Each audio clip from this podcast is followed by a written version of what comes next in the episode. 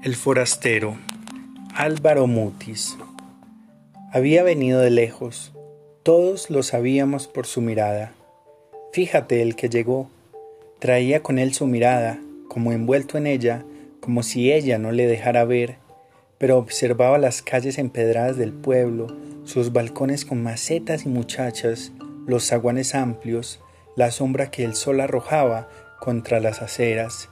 Al recorrerlas, Parecía caminar dentro de sí mismo para rescatar su vida de antes, su vida ligada al pueblo estancado en un tiempo de soledad. Eso parecía. No hablaba, pero cuando le preguntamos, ¿dónde estuviste? Propició sus ojos, tendió la mirada como una pantalla grande y todos vimos historias vividas en mares y tierras no conocidas antes por ojos distintos a los suyos.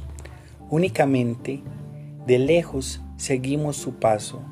Nada quedó sin que lo repasara cuidadosamente.